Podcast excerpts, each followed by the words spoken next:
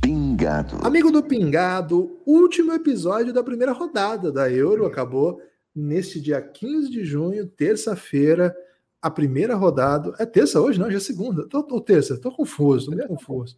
Terça-feira, tinha acertado. É, hoje os dias estão muito sequentes, playoff, filho, junto, mistura tudo, é tudo mesmo dia, né? Então, estou vivendo no mesmo dia faz muito tempo.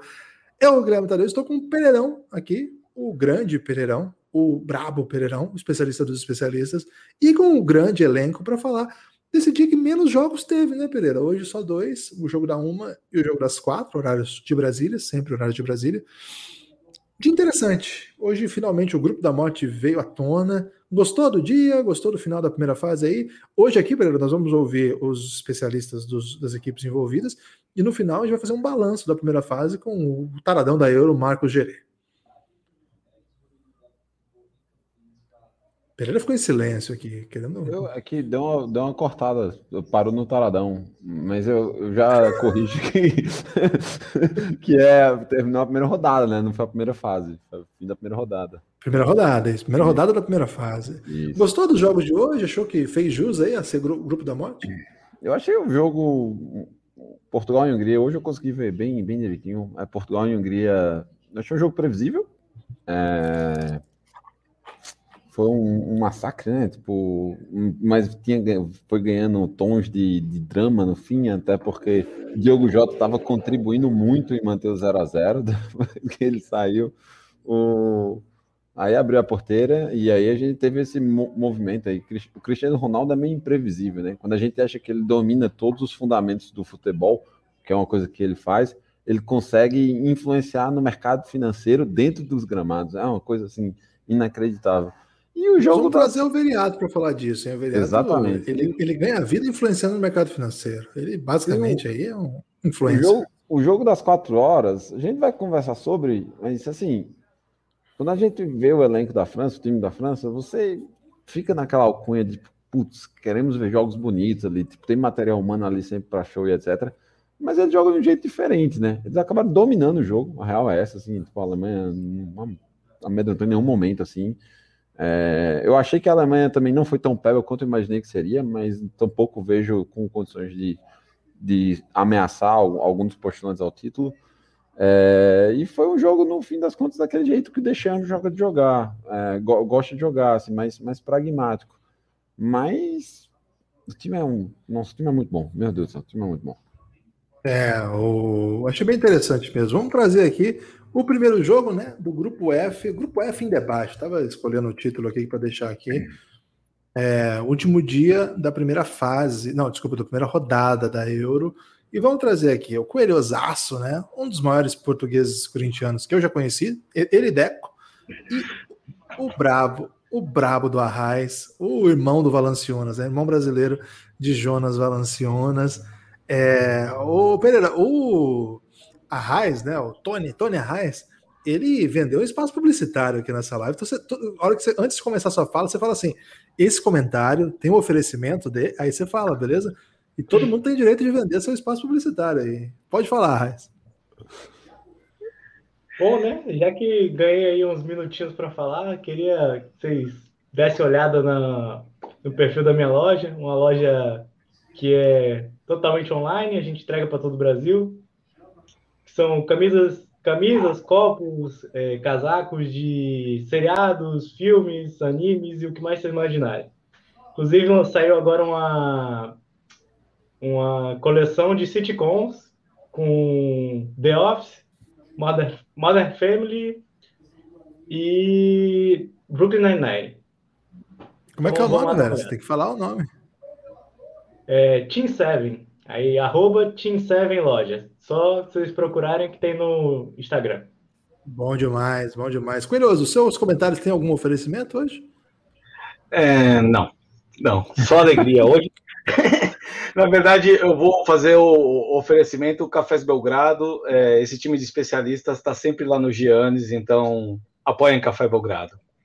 Boa, boa. Esse, eu tô gostando demais desse, desse, dessa cobertura. Uma das que mais crescem no Brasil. Fomos passados pelo Vampeta, tenho que dizer isso aqui. Mas estamos ali, estamos no top 20, que é o que importa, né? Ficar ali no top 20 e tentar em algum momento dar um pulo do gato aí. Temos muito tempo, temos todo o tempo do mundo. Começar aí para falar desse grande jogo de abertura do grupo da morte, do grupo F, um jogo em, na Hungria, em que a Hungria lotou o estádio, mesmo em pandemia, uma questão aí exótica até, a gente tinha falado sobre isso já no preview. A torcida empurrou, é, uma parte da torcida bastante assustadora do ponto de vista político, mas de maneira geral, né, a outra parte empurrou bastante, né? Acho que a gente tem que é, atentar para o fascismo forte no mundo todo, mas também para o fato de que tinha torcedores húngaros ali, tudo bem, torcendo também, era a seleção do seu país disputando a sua competição. E eu achei que foi uma, um jogo muito difícil que Portugal venceu hoje. Não, não é fácil ganhar um jogo nesse cenário, nesse momento. É, e do jeito que foi, né? Depois que conseguiu fazer o gol, a coisa andou muito bem. E o último gol foi um dos gols mais bonitos nos últimos tempos aí do futebol de seleções. Quem puder, procure aí no Twitter, tem um vídeo rodando do gol com imagem de cima, a câmera de cima, uma movimentação impressionante aí do, do time português. Quero começar aí pelo Antônio, como é que foi aí para a Hungria? Como é que foi receber esse, esse jogo? Como é que você sentiu aí a pressão mesmo da torcida, essa parte assustadora da torcida também. Fala um pouco aí para você as suas impressões desse, dessa estreia húngara. É, e depois nós vamos mergulhar nesse time de Portugal, porque o Coelhoso, pelo que eu senti, Coelhoso pintou campeão. Eu não sou de falar isso aqui, é, não, não tomo decisões intempestivas e para mim ninguém tira o título de Portugal. Para mim já era, ninguém para Portugal. Mas vamos primeiro com o Antônio Tony Arraes, o irmão perdido do Valenciunas. É, olha, para quem viu o jogo, viu que esse 3 a 0 não foi muito. Não tava com cara, não, no primeiro tempo. A Hungria conseguiu segurar muito bem o ataque potente que, a, que Portugal tem. Porque também o Diogo Jota fez um jogo péssimo, para falar a verdade. Se ele tocasse um pouquinho mais a bola, Portugal poderia ter saído com é, uma vitória até mais elástica. Mas é, bota também culpa no Fernando Santos. Ele bota, ele bota um esquema tático muito defensivo num time tão cheio de talento. Portugal é para é para nadar de braçada nessa, nessa, nessa Euro. Eu acho que o único time que pode parar Portugal é a França. E eles estão no mesmo grupo. E que eu acho que provavelmente pode ser uma final, se o chaveamento deixar, né? É, eu achei que a Hungria não foi mal quase saiu na frente, falar a verdade, que teve o gol do, do chão, que foi é, anulado, porque ele estava impedido, mas isso é apenas um detalhe, porque moralmente a Hungria ganhou esse jogo. E vamos ver se a gente consegue pelo menos a, a, é, ganhar da Alemanha, né? Porque se não ganhar da Alemanha também, pelo amor de Deus. Que isso, velho? Que desrespeito é esse? Os, os caras foram campeões do mundo em 2014. Não, mas vocês viram o jogo da Alemanha hoje, pelo amor de Deus. Esse time tava modorrento dentro de campo. Ok. Tava, parece que tava com preguiça. Tony Arraes um pouco agressivo, hein, Pereira? O que você achou da participação de Tony Arraes aí? É, achei que. Acho que ele ficou um pouco frustrado também, porque ele poderia, digamos assim, comentar um pouco mais sobre o futebol que a, que a Hungria apresentou, mas não apresentou, né? Teve aquele, hum, aquela ah, cabeçada da, dos, Zalai no começo do jogo. Que, falando que Muitos Zalais, né? Zalais é. para todos os lados. É, Eram tipo... pelo menos quatro Zalais e, e, quatro Adams no time. Então, Por isso que pareceu que ele jogou muito, esse cara. Porque cada hora era um, né? A gente achava que era sempre o mesmo. É, pelo menos assim, ele tá em todo lugar do campo, né? A gente pode afirmar dele. É, teve o gol anulado ali por volta do, do 35, por aí e tal, mas a Hungria não tinha muita coisa, velho. Tipo, e é o jeito que vai jogar mesmo, tem que ficar, fechar a casinha e tentar aquela uma ou duas bolas. É, quando a gente pega o, o expected goals dessa partida, eu adoro essa estatística, então a, a, a, Hungria ela teve uma brilhante marca de 0.18 expected goals no, no, jogo, enquanto Portugal teve exatamente 3. É, isso fala um pouco de quão incisivo foi o, o ataque ou o poder de criação húngara durante toda a partida. Mas não imaginava que seria um pouco diferente. Vou até aproveitar o momento já para fazer a pergunta para o Cardoso, ou para o Coelhoso, ó, eu confundindo as coisas, ó, eu estou meio doido já. Para o Coelhoso. Foi um sofrimento além do esperado, né? Porque demorou ali, não foi? Foi, foi. Teve. É... Assim, obviamente seria muito melhor sair com aquele gol no começo, como foi no jogo França e Alemanha, mas como o pessoal comentou do, do, do, do Mister Fernando, que temos aqui, e, e, olhando o time, ele é um time que funciona bem em velocidade, né? Ele, ele traz mais perigo quando ele consegue encaixar uma jogada de velocidade. Quando ele pega um time como a Hungria, às vezes o time fica difícil ali chegar numa solução. Eu sei que a gente, e mesmo com um time como a Hungria, a gente teve chances do primeiro tempo, né? E aí vocês comentaram bem que o, o Jota, o Diego Jota hoje estava é, um especialismo em perder gols, né? Então isso dificultou. Então teve um sofrimento. E acho algumas peças que o treinador escolheu ali, o William, que é um cara que talvez não, não deu um apoio é, muito forte, esse próprio modelo reativo não ajude em tanto. Talvez ele pudesse trazer algumas peças, porque tentar ir pelas laterais e cruzar não é o, não é o melhor jogo dessa seleção, né? Essa seleção ela vai bem quando ela ganha em velocidade, tem uma ultrapassagem, é, acaba em jogada de gol, como o terceiro gol, né? Eu acho que foi o exemplo disso. O primeiro também, apesar de todo bate né, ping-pong ali, né? É, o Ailton está dizendo aqui um, um, comentário que eu acho bem interessante. Pensei muito sobre isso durante o jogo. É, essa dupla foi um dos motivos do título de 2016, né? O William e o Danilo, é, porque são dois postes, né? Dois volantões classiquíssimos. Há muito tempo eu não via dois super volantes assim em times de ponta. É, talvez Portugal seja uma, a única né, seleção de ponta do mundo que vá com dois postes mesmo, que Sim, não é que eles não consigam jogar com a bola no pé, mas que não, não tem muita mobilidade, né? Para sair jogando ali, tem que esterçar, né? O, como se fosse um. estacionando ali, um, uma Scania, né? Você, você pega a bola, gira até fazer o movimento todo, já, a defesa já se recompôs e a entrada do Renato Sanches muda totalmente a dinâmica, né? Só pelo fato de colocar um pouco mais de, de, de velocidade, assim, de mais intensidade. Habilidade, é. É, eu acho que esse, esse é um ponto. É, eu acho muito difícil escalar esse ataque, porque se você olhar nome por nome, acho que tá muito justo quem tá sendo escalado, né? Porque o Jota, o cara foi titular do Liverpool quase o ano todo, baita jogador. É... Bruno Fernandes é um dos melhores jogadores da, da Premier League, desde que chegou no, no Manchester, mudou o Manchester de patamar. É... Cristiano Ronaldo, não tenho o que falar. O Bernardo Silva é um dos, dos melhores jogadores de, de, ataque do, um dos melhores times do mundo, talvez o melhor, é... campeão inglês. O João Félix foi um dos melhores jogadores da, da Liga, da La Liga na primeira metade da temporada, mas na segunda deu uma sumida mesmo. Acho que. Teve problema de lesão também, né? Teve também.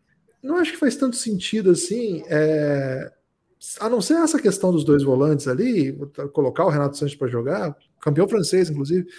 É eu acho que é, é, as peças às vezes vão jogar mal mesmo. Eu acho que a Hungria tem uma boa defesa.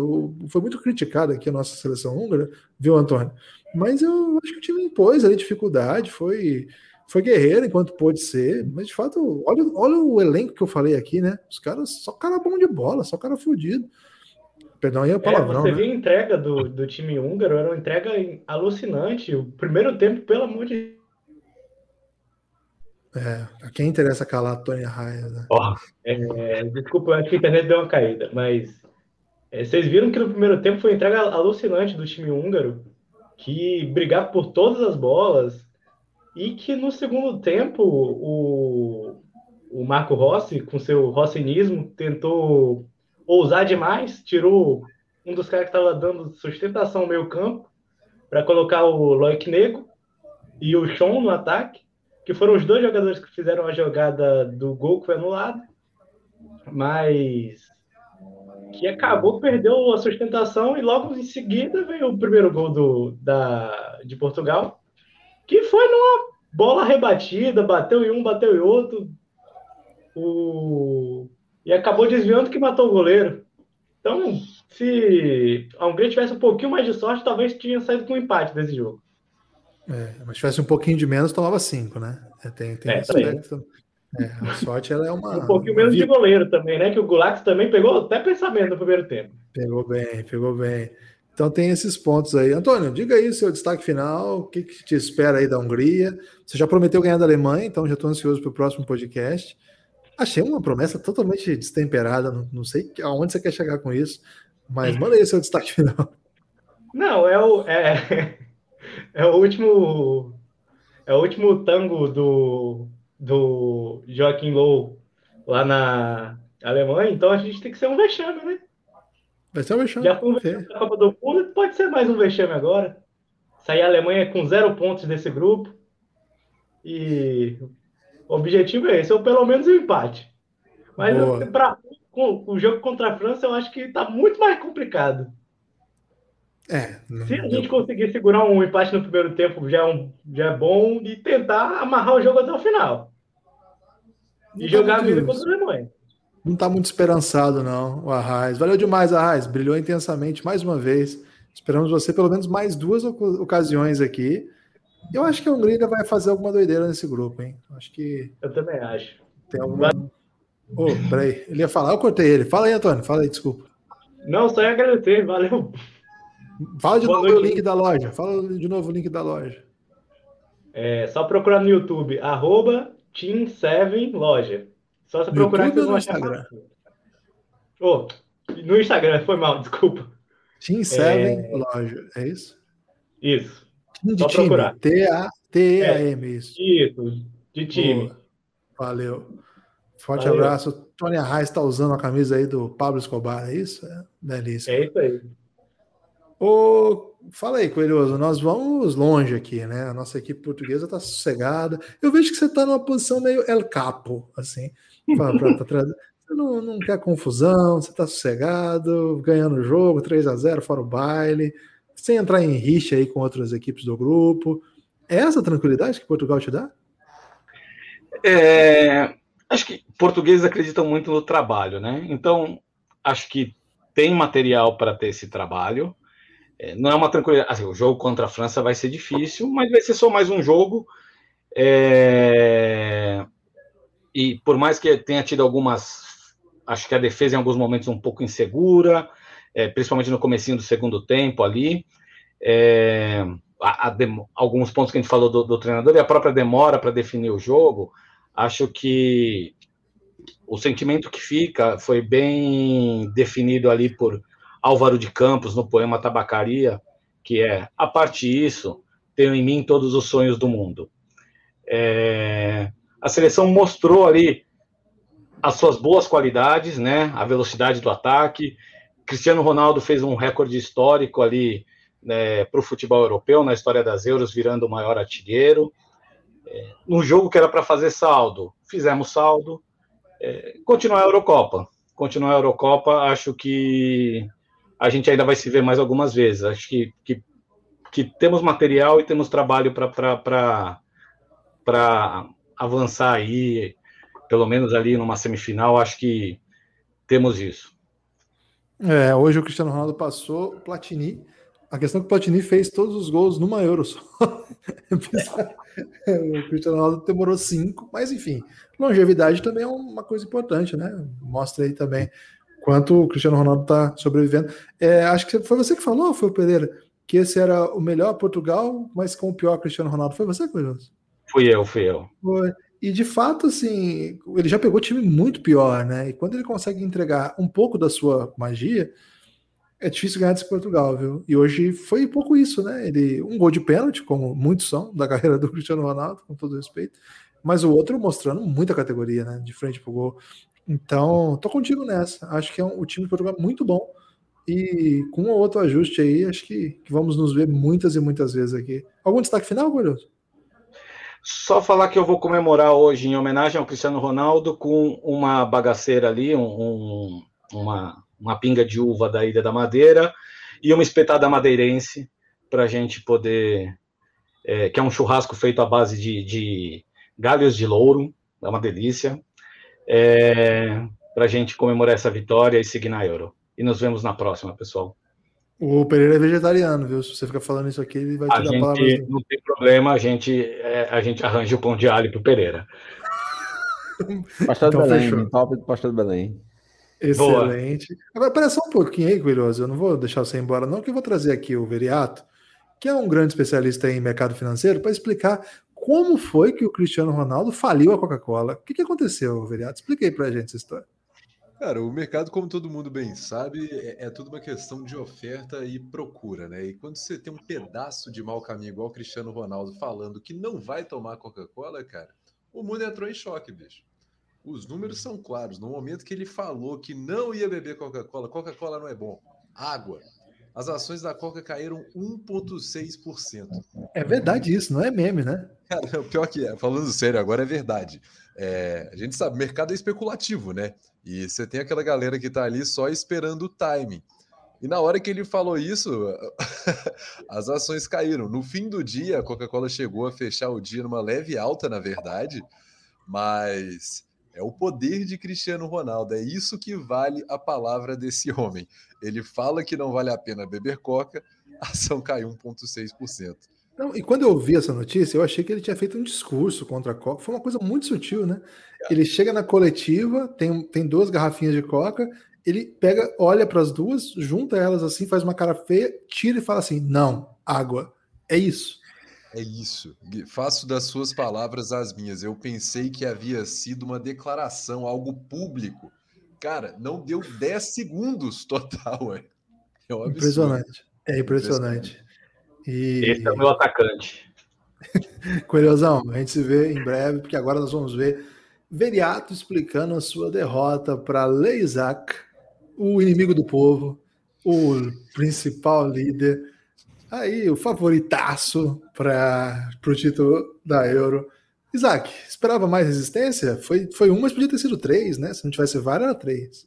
Podia, podia ter sido até mais. O, o problema é, é, que a França demonstrou hoje uma, um, um, algo que já acontecia na Copa, aconteceu na Copa passada, que é o Deschamps parece que tem vontade de ganhar no só de 1 a 0. Não, não tem, não se preocupa com saldo de gols, não se preocupa se o, se o time vai conseguir virar. Ele quer é a vitória de 1 a 0 para ele já tá bom.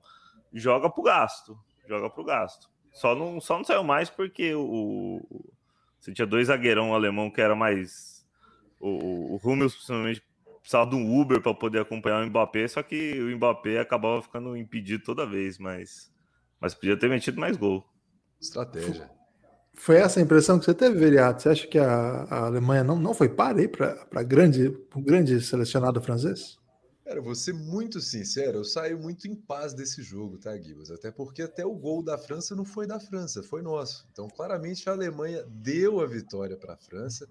A gente sabe muito bem do histórico estrategista da Alemanha dentro da Europa.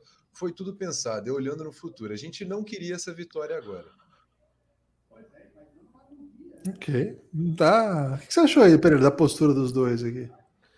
É, eu já dei um spoiler de, do, da minha síntese sobre esse jogo, né? A França fez com a Alemanha na Euro 2020 o que a Alemanha fez com a França no Brasil em 2014, no Maracanã. Foi exatamente o mesmo cenário. Qual é a coincidência moral todos? Nos dois jogos o time o placar foi de 1 a 0 e nos dois jogos quem fez o gol foi o Hummels. Olha aí, informação importante. Ô, Isaac, uma questão que, que não quer calar é que, que diabo o Rabiot tá fazendo nesse time? Eu, quando saiu a escalação, eu também estranhei, só que aí depois vendo a atuação dele em campo, eu consegui entender que ele tinha uma função tática muito boa, que na verdade era confundir os zagueiros com aquele rabo de, com aquele coque samurai dele para confundir os caras achando que eles estavam marcando o Griezmann, mas na verdade era o Rabiot, só que aí com cinco minutos de jogo eles já perceberam e deixaram para a natureza cuidar. Porque... Se fala pouco disso, hein? De estratégias capilares para confundir é, adversários. Então, Importante você é, trazer então, esse achei, ponto. Eu achei que o, o Deschamps teve, teve essa iniciativa, até porque o Tolisso era quem estava jogando naquela posição, mas aí eles resolveram botar o Rabiot, acho que só por causa do, do cabelo mesmo, porque função tática em campo foi péssimo o, o, time francês não produzia nada do lado dele, tanto que se você pega o primeiro tempo, quando a, a França tenta propor um pouco mais de jogo, a maioria dos ataques saíam pelo outro lado com, com o Pavar. O, o, o, Pogba abria muito mais o jogo do outro lado. Até o Pogba queria meio que evitar usar o Rabiot em campo. Não sei porque que o Deschamps tomou essa, essa escolha. Agora, uma, uma atuação bem positiva do Pogba, né? Mais uma vez, é, dominando com muita maestria, virando passes, bola nas costas, conseguindo dar o ritmo ali. Ele é um jogador que a gente não vê no Manchester United, né? Esse, esse Pogba é. é aquele que, que o Manchester gostaria de ver sempre, né? É por causa do Kanté que ele faz isso? Também, se você pegar as estatísticas, o, o Pogba e o Kanté, eu acho que eles atuaram 20. Eu, eu tava com a estatística aqui agora, mas eles, eles atuaram 22 vezes juntos e nunca perderam. E eu, assistindo o jogo, parecia que o jogo tava rolando em Paris, porque o Pogba tava iluminado. Tava, ele tentou. Tem uma estatística que saiu no SofaScore. Ele tentou nove bolas longas no jogo e acertou seis. E, e e só tapa, só a pintura de Claude Monet ali para os caras, deixou o, a, aquela bola que ele meteu no, no Mbappé que deu impedimento lá, pelo amor de Deus. Pelo amor de Deus, impressionado. Também, né? Porque que isso, bicho? Que golaço, cara. É, o, o, chute do Mbappé no canto lá se eu tô ali na arquibancada, eu já pulo e já dou um tapa no, no, no bandeirinha, porque é inadmissível demorar demorar para levantar a bandeira e ainda impedir um gol daquele. Pois é, que tem uma certa expectativa de como que vai ser esse ataque, né? Com Griezmann, Mbappé e Benzema. A gente não tem é, é esse não tem mostragem, né, para analisar esses caras juntos. Eles, o Mbappé era muito no, novo quando chega à seleção e agora o Benzema volta. É, Griezmann também nunca jogou com nenhum deles é, a não ser na seleção com o Mbappé, mas com os três juntos. Como é que foi? O que você está achando? Primeiro jogo de fato grande, né? Com, com todos juntos ali, contra uma grande seleção, num cenário perfeito, né? Em Munique, contra a Alemanha, abertura da Euro. Passou no teste aí? Gostou do entrosamento? Eu gostei porque o, o Deschamps ele usou meio que uma estratégia que ele já estava repetindo quando não tinha o, o Benzema. Ele estava repetindo a mesma função tática que ele usava com o Giroud, que era de botar o Giroud para arrastar os zagueiros, e você tinha dois, dois zagueiros. O Hummels não, não, acompanha mais ninguém, né? E o, o Rudiger ele também é um pouco lento. Ele estava deslocando esses zagueiros para poder tentar colocar o Mbappé e o Griezmann de de forma a ficar sozinho com os zagueiros, e aí eles tentar diferenciar no, na habilidade individual. É, tanto que você vê que na maioria das jogadas o, o, Benzema nem procurava ficar dentro da área, ele ficava um pouco mais recuado para poder fazer um dos zagueiros acompanharem e deixar o, o, os dois atacando juntos. No primeiro tempo você consegue ver que o ataque da, da, da França é um 4-3-3 muito claro, com o, o Pogba armando e os dois tentando correr livre. No segundo tempo, quando a Alemanha tenta propor o jogo e aí a França dá mais espaço de campo para apelar para o contra-ataque e principalmente para o Mbappé, que tem a velocidade muito destacada, o, o Benzema quase some do jogo, porque ele já não tinha mais uma função é, tão, tão, tão importante ali porque já tinha um campo, um espaço de campo muito aberto para o Griezmann e para o Mbappé tentar fazer as jogadas de gol. E foi o que foi até o, o que aconteceu. Dava para ter sido 3 a 0 nessa estratégia, mas infelizmente questão de centímetros por causa da bandeirinha.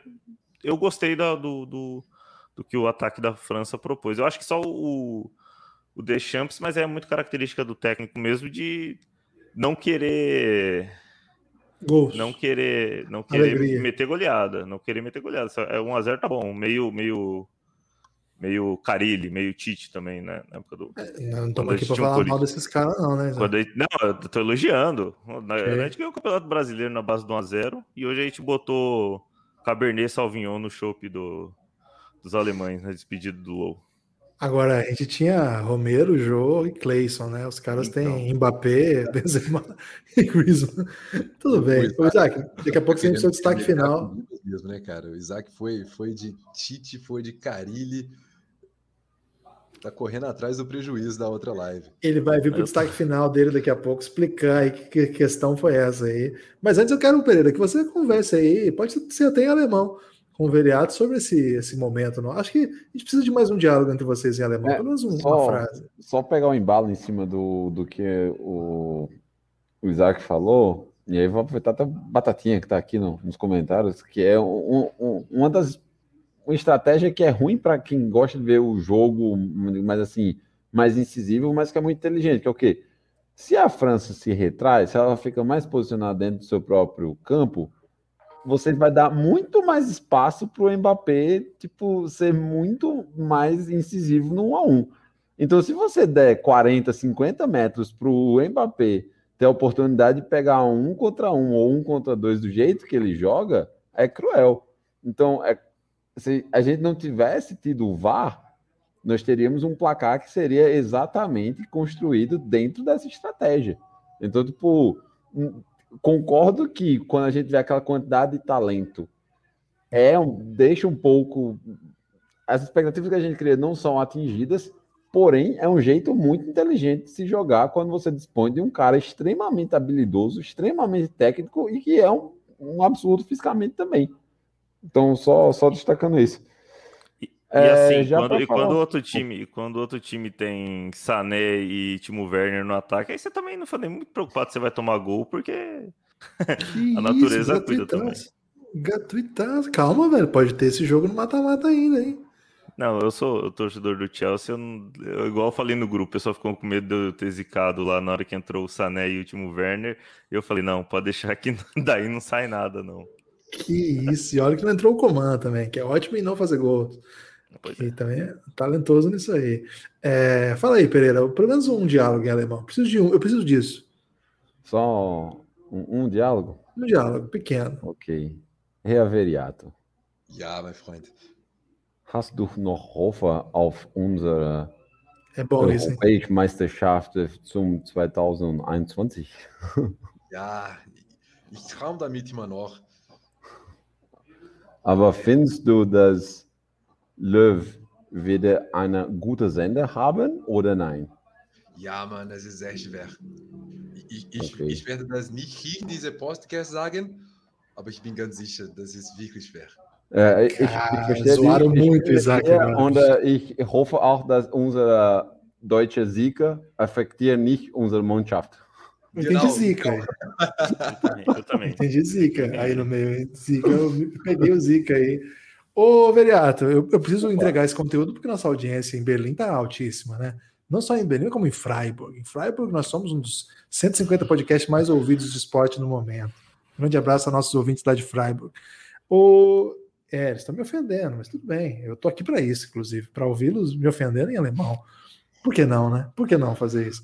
Ô, Veriato, me conta aí que teve uma hora que quando o, o time alemão conseguiu emplacar ali. Eu, sou muito fã do Kimmich, né? Para mim, é um dos melhores meios do mundo, se não o melhor. E eu, eu, quando eu vi algumas tramas entre ele, entre o Havertz, que é outro cara que eu sou muito fã, apesar de ser um cara inconstante, né? Não, não, não é um motor, assim, né? É um cara que vive de momentos, né? E às vezes quando dá bom é maravilhoso, mas quando não dá é bom. Mas a impressão que dava é que não, não, tinha, não tinha maneiras de, de de equiparar a força mesmo francesa, né? É como se, se a França fosse uma locomotiva com muita intensidade. E olha que eu estou falando intensidade de um time que tem Pogba, que é a pessoa menos intensa de todo o planeta. Você pode juntar todas as pessoas do planeta, a pessoa menos intensa é o Pogba. E ainda assim a França era muito mais intensa. É, parece que simplesmente não ia dar hoje. E, e assim, se perder de 1 a 0 até dominando em alguns momentos o, o, a posse de bola próximo ao, do, do, do seu adversário. Mas não tava com cara de que ia sair alguma coisa dali. Foi difícil ver a nossa Alemanha hoje, velho. Foi, ô, Gui, sendo muito sincero, assim, é, não me incomodou tanto até em volume de jogo, porque era muito, muita troca de bola, assim, aquele sentimento que no meio-campo em algum momento ia tentar alguma coisa, mas a hora que chegava naquela intermediária final ali, dava até um desânimo, sendo muito honesto. Uh, a gente tinha falado disso aqui na primeira live do grupo F, né? Qual é o ponto deficitário da Alemanha, que é a falta da referência. Cara, a Polônia tá peba. Alguém avisa para aquele menino lá que tá na hora dele ser camisa 9 na Alemanha, bicho. Lewandowski tem que ser feliz. A gente tá precisando. Ele tá precisando. Porque, cara, você falou tudo assim, troca a bola, vai para lá, vai para cá. A gente chega na intermediária final. Me deu saudade do close hoje, cara. Eu olhava Opa. assim, pensando, o Slav está com quantos anos agora? Deve estar tá com uns 40. Cabe! Porque faltou, sendo muito sincero. E a nível de material humano, aí a gente tem que ser honesto também, né? A Alemanha tem uns caras muito fora da curva, bicho.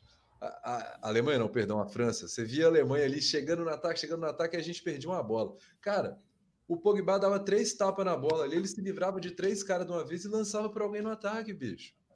E aí já dava aquele frio na barriga. Você olha lá e fala, Ih, vai dar ruim agora. Vai dar... Deu ruim duas vezes e foi anulado, né, cara? Foi, Mas, foi.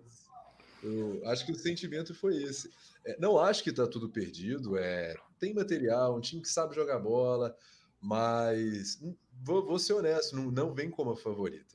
Definitivamente não vem como a favorita. Mas não é qualquer time. Assim, em momentos do jogo, a França ficou na posição secundária, mesmo que tenha retraído por querer.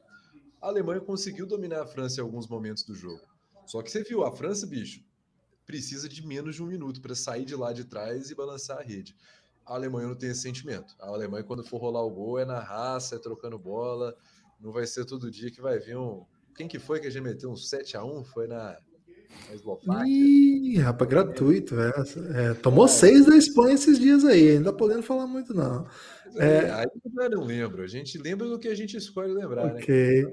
Agora, teve um momento ali no final do jogo que eu acho que ali é o sinal do, da bad, assim, bateu a resignação, né? É um conceito é sociológico alemão, a resignação. É um conceito que se usa na sociologia alemã bastante, que é quando o Voland tenta cruzar uma bola no finalzinho e, e assim, lembrou os melhores momentos, assim, é, deixa eu lembrar de quem, assim, do Léo Natel, esse momento, assim.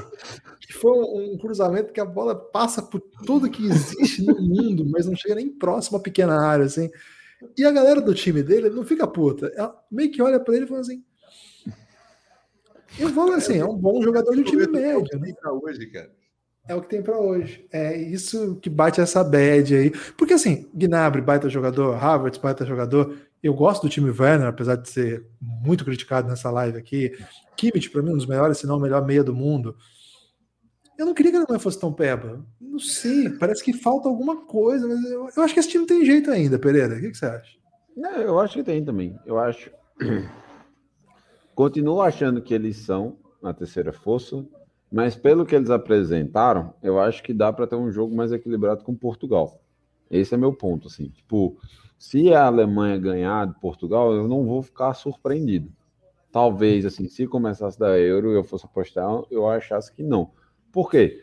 Porque eu não vejo que foi só uma má partida da Alemanha. Eu acho que teve muito mérito no posicionamento que o, a França se colocou em campo também. Não havia encontro de espaço ali.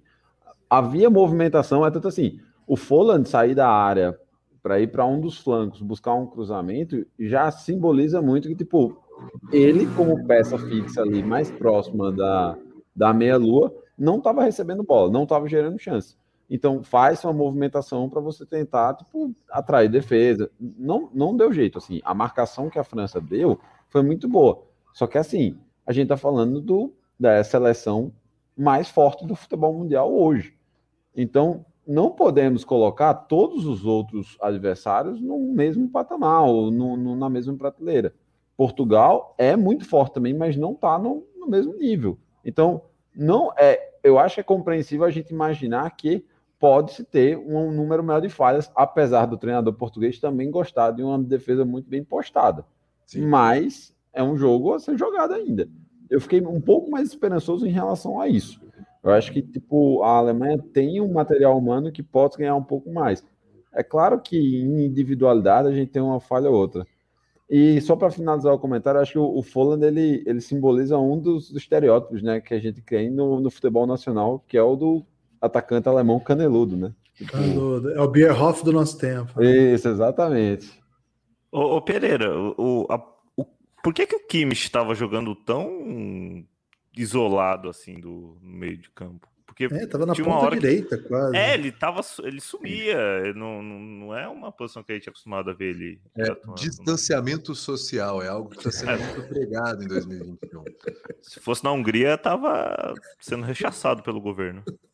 Mas na Alemanha levam isso muito a sério. Aí o jogo foi único. Um exemplo para a sociedade. Ok. Ô, Isaac, você tem destaque final aí? Porque parece que você ficou um pouco contrariado com a repercussão do último episódio. Não, é, eu fiquei porque, assim, no último episódio eu trouxe, trouxe, trouxe filmes franceses, trouxe informações sobre o time e pegaram filme de um carro, detalhe né? ali. Filme de Filme carro. de, ca- filme de, filme de Peugeot e Renault Clio dando cavalo de pau e o A pessoal. mulher dele quase bateu nele, velho. É, eu fui. Eu vi palavras médias aqui em casa, porque você vai falar de, de cultura francesa, eu trago Táxi 4, do- cujo plot twist é levar o Dibril Cissé no, no velodrome.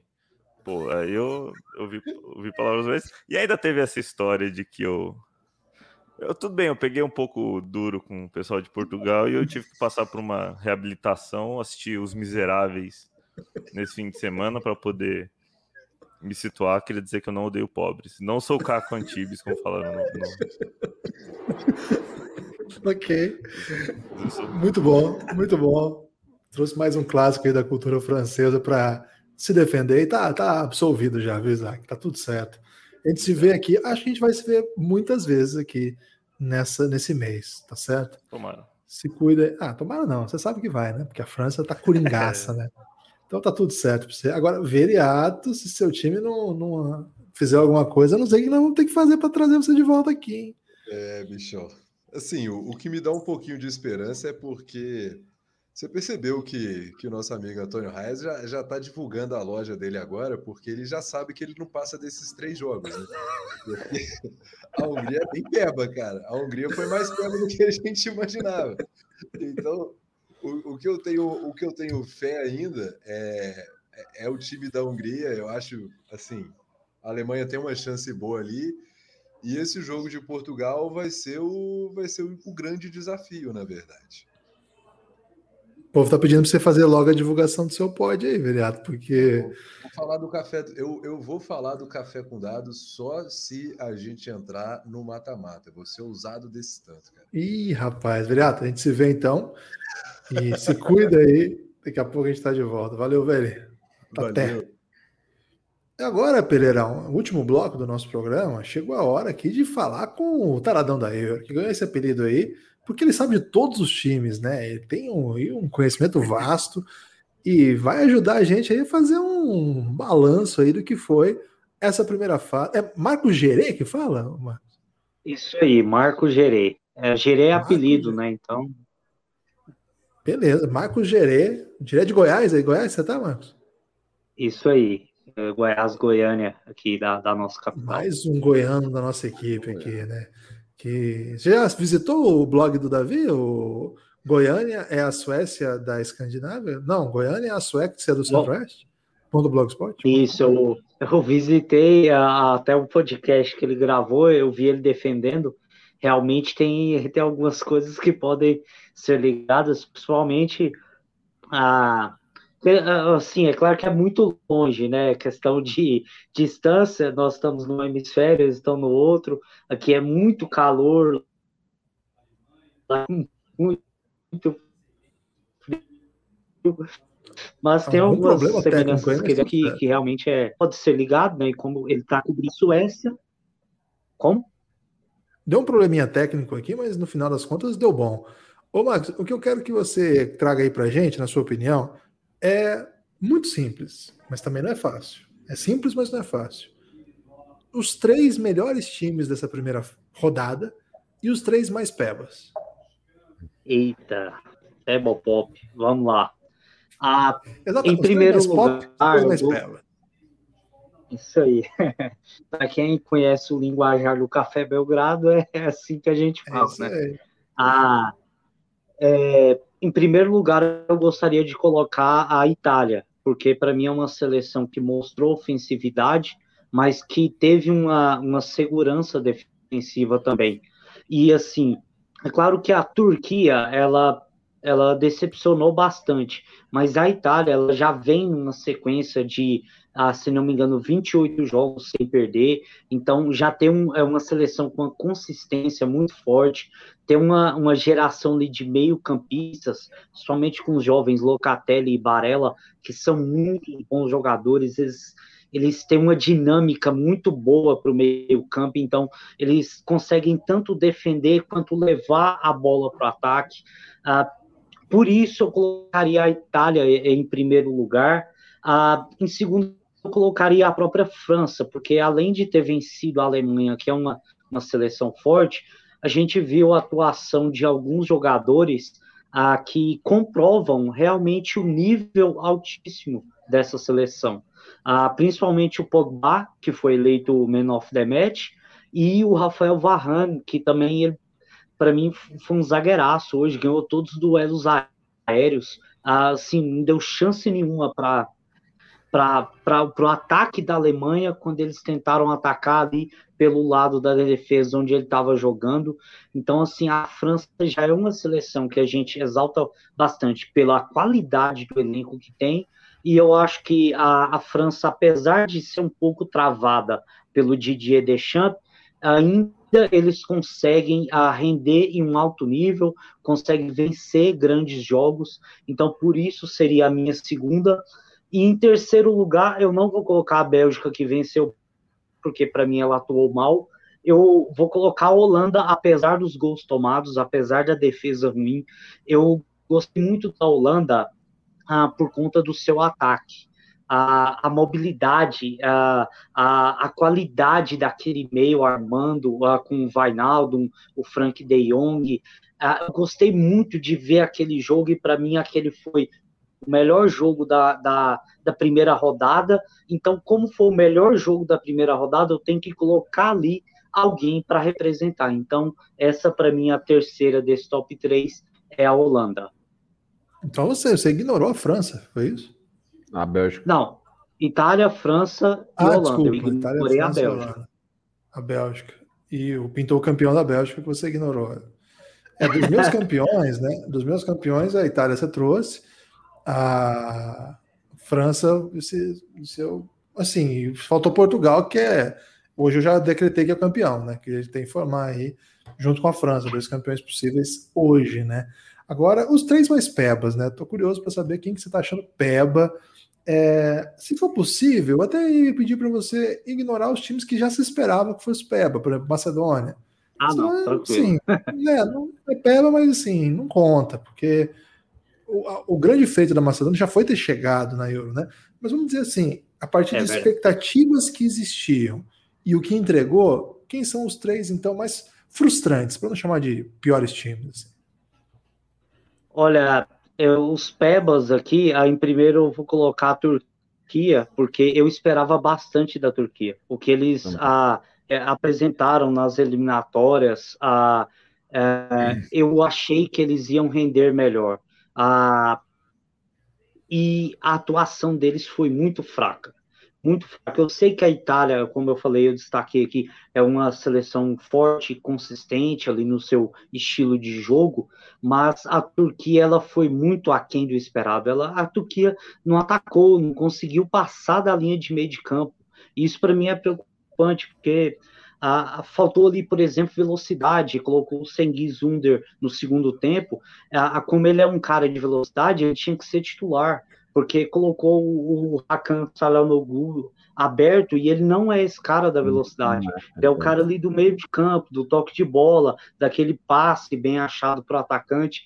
Então, ficou difícil essa construção do time e talvez isso, ainda tem o Musk, ele é pesadão, ele tem 35 anos, então tem que ter alguém para correr para eles.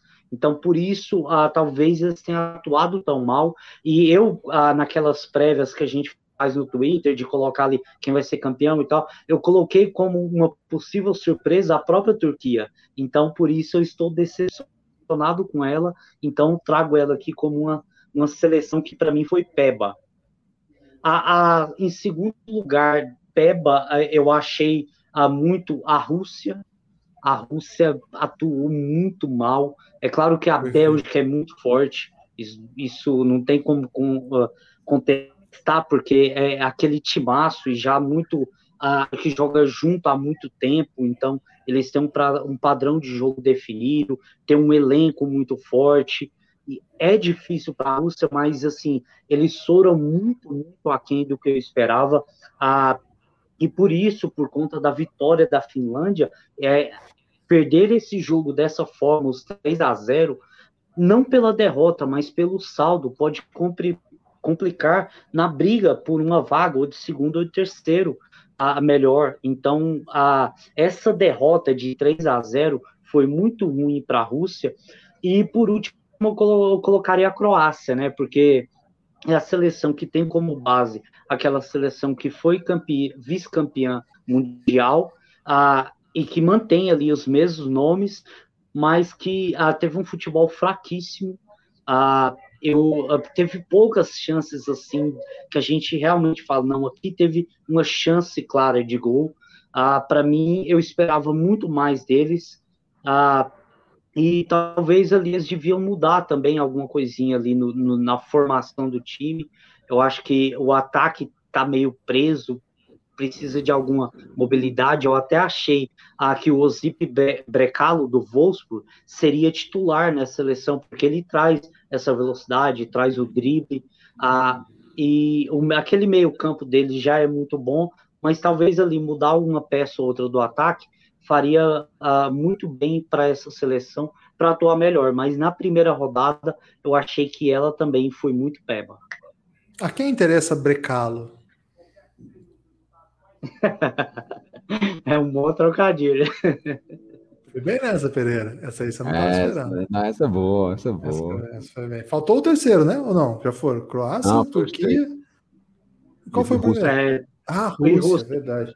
Turquia, Rússia e o time da Croácia. Gostei. Eu, Pereira, manda uma questão aí para Eu tive uma divergênciazinha com. Pode falar. É, eu, eu coloquei ainda a França em primeiro, no jeito, concordo com, com a Itália em segundo, mas eu ainda acho que a Bélgica, a Bélgica dominou muito o primeiro tempo. Eu acho que no segundo tempo eles mesmos não quiseram jogar, e é só por isso. Mas acho, não, não vejo nenhum, acho extremamente discutível é, tudo. E aí o, o dos Pebbles a gente combinou direitinho, mas eu ainda fico ainda com um pouco vontade, talvez, de colocar a Polônia no lugar da Rússia, porque eu esperava muito mais da Polônia. A Polônia foi muito mal também, assim, tipo, jogou nada ontem, apesar da burrice do Krychowiak, não é justificativa para eles terem tido um primeiro tempo tão, tão mal assim. É, além disso, Marco, a minha dúvida vai ficar: qual das seleções você acha que vai dar agora a aquela pivotada, tipo, começou meio escorregadio, assim, mas você vê ali, ou por desempenho, tipo, como foi o caso da Ucrânia contra a, a, Holanda, ou uma redenção da Turquia, né? A Turquia, tipo, enganou, jogou nada, mas agora vem para fazer dois jogos muito bons e, e se garantir na próxima fase. Olha, das que começou assim, meio travada e que não conseguiu um resultado bom, tão bom quanto era esperado, eu acho que uma que ainda pode, tem potencial para isso, para mim, é a Suíça. Porque é uma seleção que, em tese, é a, a segunda mais forte do grupo, a, a, do grupo A, do grupo da Itália.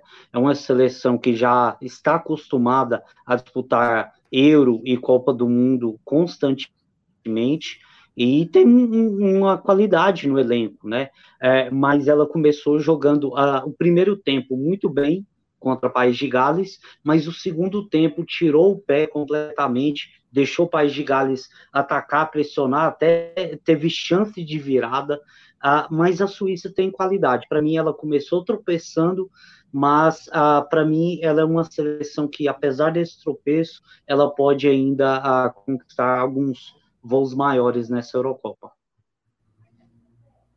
Gostei, gostei. É, acho que estamos aí num, momento que a gente acostumou ao campeonato de seleções, já acontecem essas viradas, é comum até. Muitas vezes os times que largam bem acabam ficando pelo caminho, times que começam muito mal tropeçam. Um caso peculiar é até a Itália, né, que costuma começar mal e depois em placa e, e vai bem. Não sei como é que eles vão fazer agora, que eles começaram goleando e com a expectativa lá em cima. É, acho que é bom ficar atento aí na Alemanha, que é um time que pela tradição, começou mal demais e de repente aí pode vencer uns jogos que não deve, passa em terceiro, vamos supor, e pega um time de ponta aí que passou em primeiro. Já pensou que pegada? Vem uma, uma seleção aí que está jogando demais e cruza com o terceiro desse grupo. O terceiro desse grupo aí, se eventualmente passar esse terceiro, vai ser pegada demais, né? Porque vai vir acostumado com um jogo duro e contra um time que tem, tem grupos aí que são equipes que não são em tanto nível, né?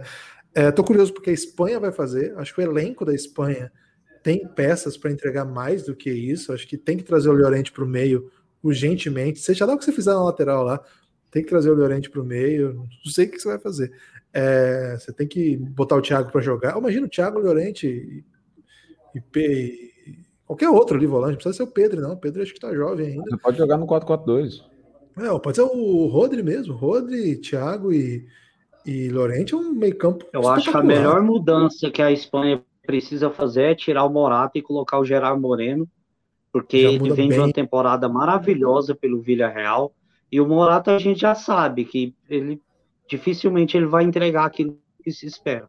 Então é hum. melhor aproveitar a boa fase do Gerard Moreno, é, é porque a, a, seleção precisa disso, é um fôlego no ataque.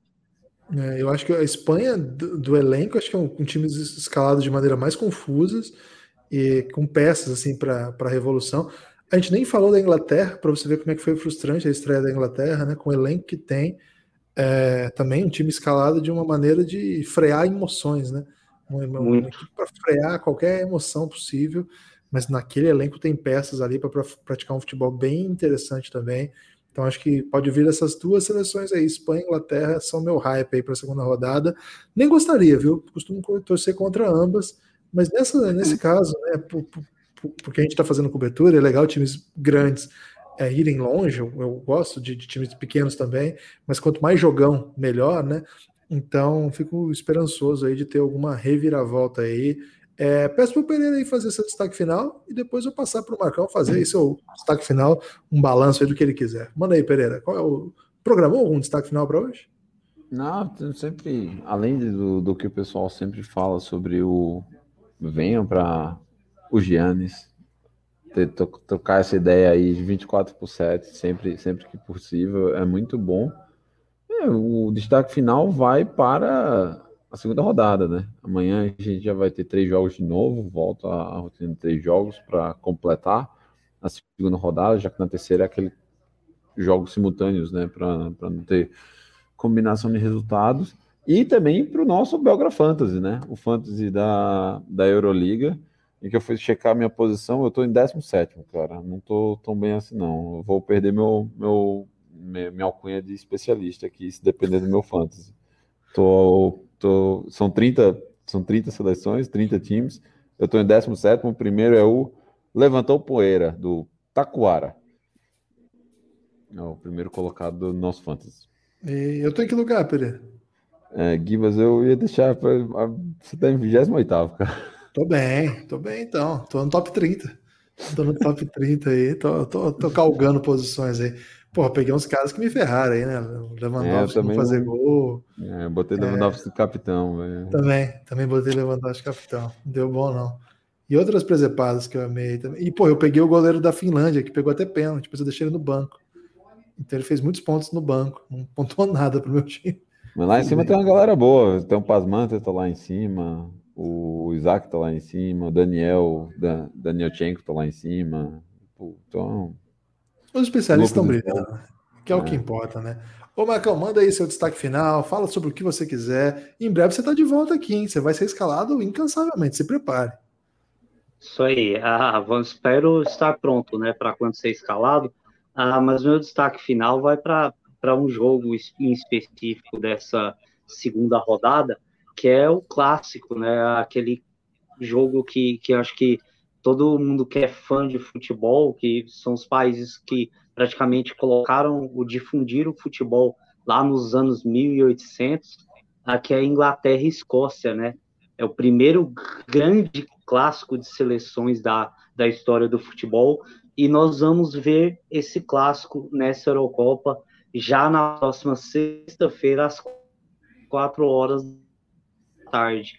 Então, um jogo assim que está todo mundo esperando ah, e que eu tenho fortes expectativas. A Inglaterra, como você falou, não jogou muito bem, mas tem muito talento, tem muita gente boa disponível ali para jogar, talvez colocar um, um, Jack Grealish no meio, um Rashford no ataque, para conseguir ah, atacar um pouquinho melhor, colocar um lateral esquerdo de verdade, né? Não um direito improvisado.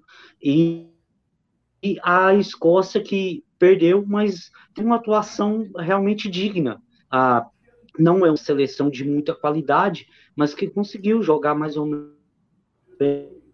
E que vem ah, muito motivada para enfrentar a Inglaterra, né? Que é a grande rival. Então nós podemos ver ali também a, uma questão também das torcidas, porque a torcida escocesa é uma torcida que, que é muito forte, que é muito vibrante e, e talvez ela ganhe algum espaço ali em Wembley e talvez tome a tome todo o protagonismo ah, das arquibancadas, porque a torcida inglesa nós sabemos que às vezes ela é um pouco mais quieta, um pouco mais calada atualmente, mas a escocesa não, a escocesa é uma torcida que vibra realmente, e quem sabe a gente possa ter tanto um bom jogo dentro dos gramados, mas também nas arquibancadas, né?